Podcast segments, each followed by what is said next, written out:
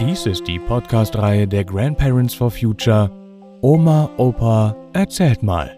Geschichten für Kinder. Jeden Freitag erscheint hier eine andere spannende neue Folge.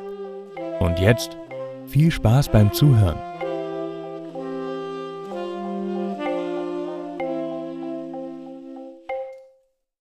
Das Wunder des Windrades. Eine Reise nach Dänemark. Anfang der 80er Jahre fuhren wir gerne nach Dänemark. So richtig mit der ganzen Familie. Also waren meine Schwester und ihre Kinder auch dabei. Die großen Ferienhäuser an der Nordseeküste waren ein ideales Urlaubsquartier. Neben Meer, Angeln und Herdfeuer wollten wir auch noch etwas von Land und Leuten erfahren. Meine Nichte hatte etwas von der Twin-Schule in Ringkobing gelesen und so ging es eines Morgens quer durchs Land. Wir hatten uns telefonisch angemeldet und ein Schüler führte uns herum. Er erklärte uns ein wenig das Konzept und die Entstehung der freien Schule, Reisen und Lernen und vieles mehr.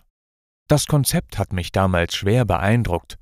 Für mich habe ich daraus später bei meinen Austauschprojekten Lernen durch Reisen gemacht. Aber da standen wir nun vor der Attraktion von Twint Garden dem damals für mehrere Jahre größten Windrad der Welt. Dabei hatten die Lehrer und Schüler die Rotorblätter und die Konstruktion selbst entwickelt. Alle Bauern und Firmen aus der Umgebung halfen mit.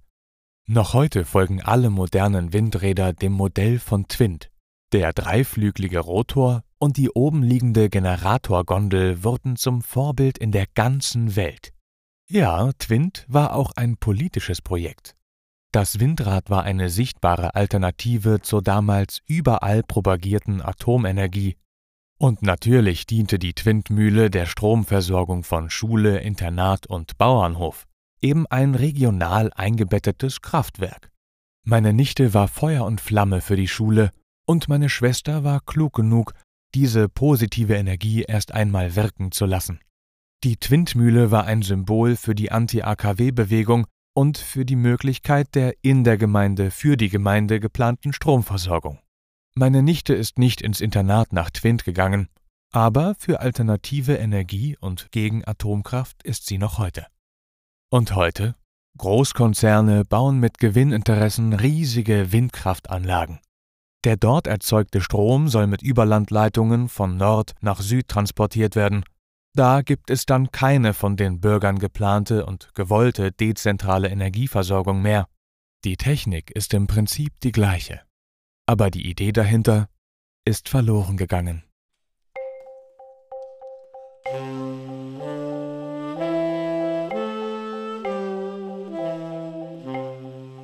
Das war das Wunder des Windrades. Eine Reise nach Dänemark.